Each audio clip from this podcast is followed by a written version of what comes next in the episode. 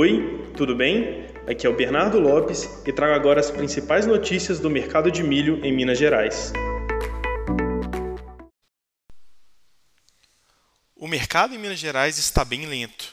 Enquanto os produtores estão pensando na colheita da safra, compradores enfrentam redução dos seus estoques e entram cada vez mais no mercado. Como reforçado anteriormente, os fretes seguem como um empecilho, Dessa forma, cerealistas e negociadores com frotas próprias têm aproveitado o momento oportuno. A preferência pela manutenção dos estoques ou venda picada segue forte entre os vendedores que ainda possuem milho disponível. Em decorrência disso, o mercado apresentou um volume baixo de negociações nesta quinta-feira. Tivemos registro de ofertas CIF em Abaité e FOB em Buritis sendo negociadas a 96 e 86,50 respectivamente. Algumas especulações quanto a contratos futuros para a colheita do milho na safra aparecem informalmente, sem negociações concretas.